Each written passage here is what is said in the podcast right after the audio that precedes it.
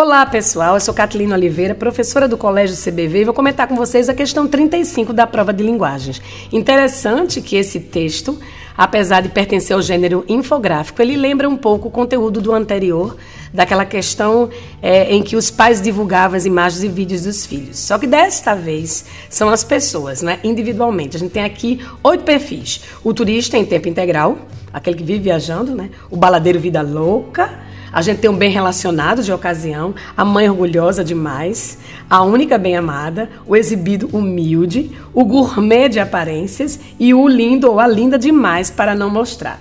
Bom, nesse infográfico, percebe-se que as redes sociais estimulam diferentes comportamentos dos usuários.